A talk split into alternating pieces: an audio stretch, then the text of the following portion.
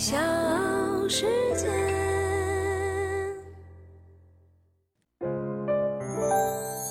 大咖故事，故事舅舅，越说越有。上周三，美国前国务卿奥尔布莱特去世，她是美国历史上第一位女国务卿，以鹰派著称。她是布热津斯基的得意门生。他的一生贴满了战争的标签，他的胸针外交曾经是美国外交史的范本。我是唐莹，欢迎各位收听和订阅《大咖故事》，同时呢，也欢迎各位在微信公众号当中搜索“大咖故事会”，会呢是汇聚的会。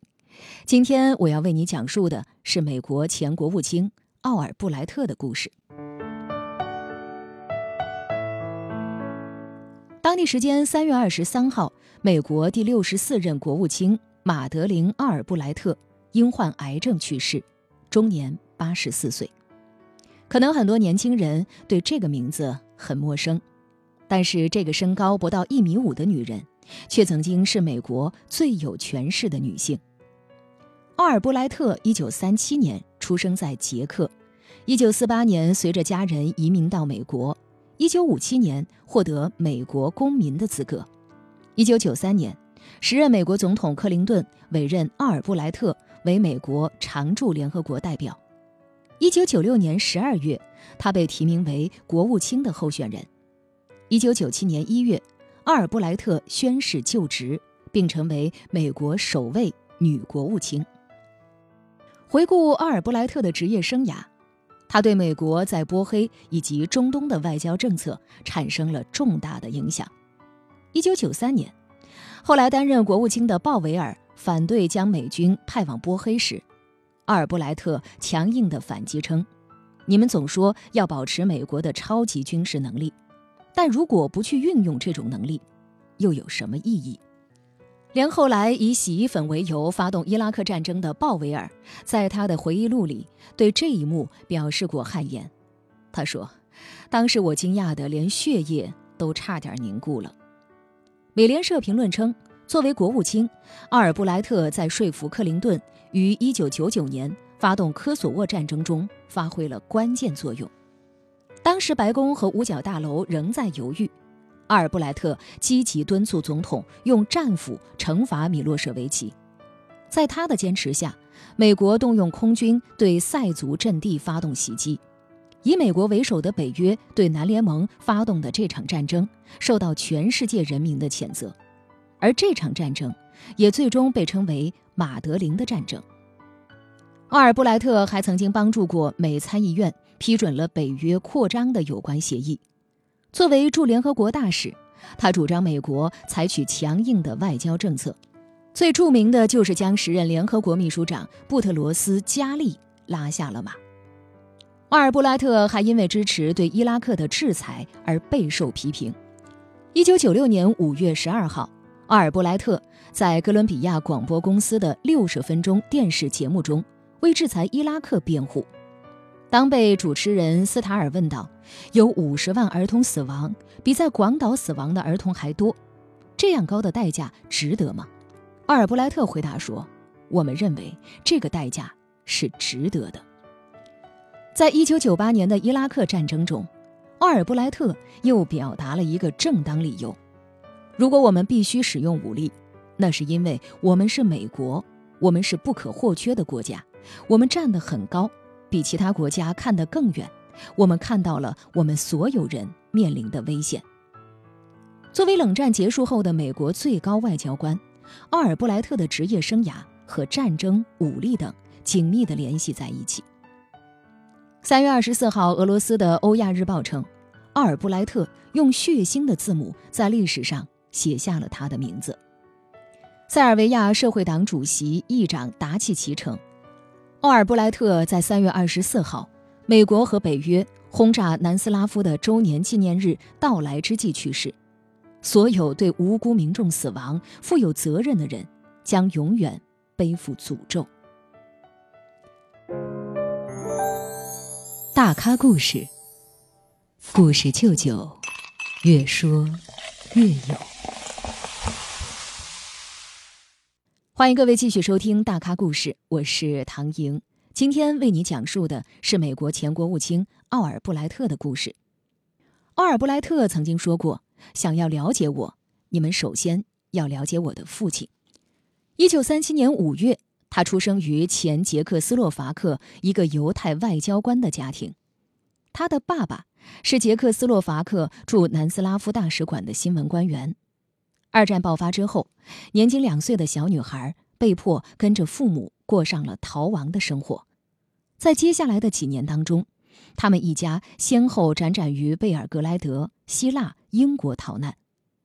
四处流亡的生涯里，这个聪明的小女孩逐渐地学会了英语、法语、俄罗斯语、波兰和塞尔维亚、克罗地亚等语言。流亡期间，她的父亲帮助捷克流亡政府建立广播电台。将战争消息，尤其是振奋人心的消息传回捷克。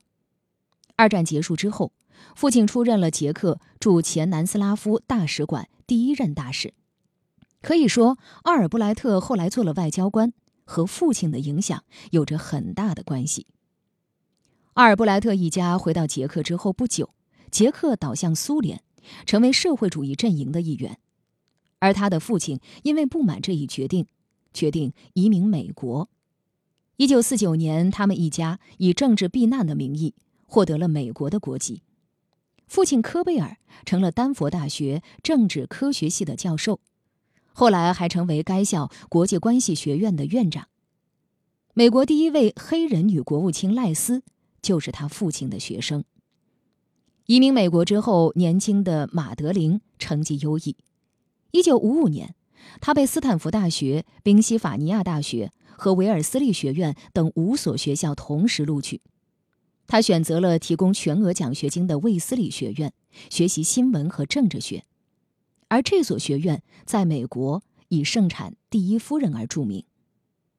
当时，马德琳的未来规划是做一名记者，为此他做过校报的副主编，报道过肯尼迪校园拉票活动。之后还进入了丹佛邮报实习，在实习期间，一个男人闯入了他的生活，对方是美国报业巨头亨利·古根海姆的外甥约瑟夫·奥尔布莱特。刚认识没多久，两人就决定闪婚。这个时候，马德琳·科贝尔正式成为了马德琳·奥尔布莱特。一九五九年，奥尔布莱特从卫斯理学院毕业了。婚后的阿尔布莱特每天的生活就是照顾丈夫和三个女儿，但是她没有放弃学业，先后在约翰霍普金斯大学和哥伦比亚大学攻读硕士、博士学位。在哥伦比亚大学，她的导师就是著名的布热津斯基。一九七七年，卡特出任总统之后，布热津斯基出任总统国家安全事务助理，他把自己的得意门生马德琳·奥尔布莱特。也顺便推荐到白宫国家安全委员会工作。一九八二年的一天，丈夫突然提出离婚，理由是另结新欢。奥尔布莱特为此一度悲痛欲绝，但很快，他从自怨自艾中走出来，彻底的自由，让他更有理由去打造自己的事业。大咖故事，故事舅舅，越说。越有。从青年时代开始，阿尔布莱特就有收集胸针的爱好。他大约有两百多枚胸针。早在他担任美国驻联合国大使开始，胸针就成为他发送政治信号的媒介。一九九三年，克林顿任命奥尔布莱特为美国常驻联合国代表，时值海湾战争刚刚结束。联合国要求伊拉克接受对其进行大规模杀伤性武器的检查，遭到伊拉克总统萨达姆的强硬拒绝。奥尔布莱特在联合国对伊拉克的批评引起了萨达姆的不满。萨达姆在伊拉克著名的《巴比伦报》上公开发表了一首诗，把奥尔布莱特比作一条绝无仅有的毒蛇进行反击。这首诗发表后不久。阿尔布莱特就在会见伊拉克官员时戴上了一枚蛇形胸针。一九九九年十二月，俄罗斯一名外交官因为涉嫌窃取情报在美国被捕。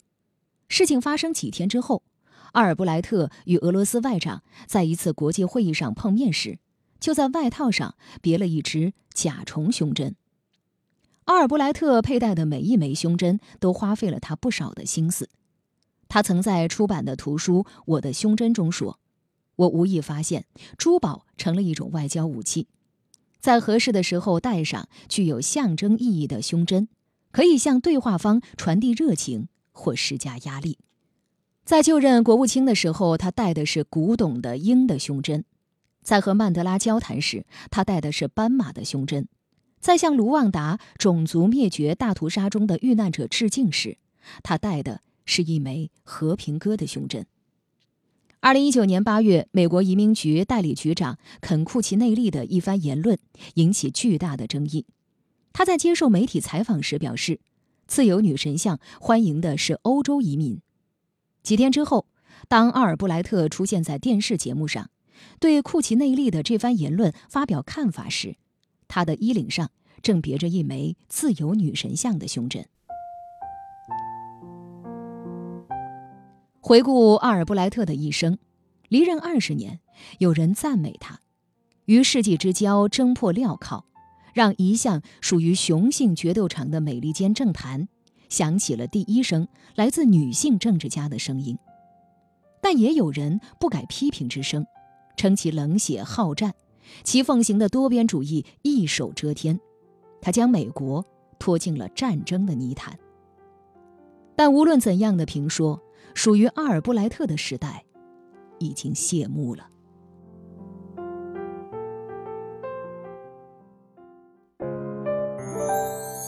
大咖故事，故事舅舅，越说越有。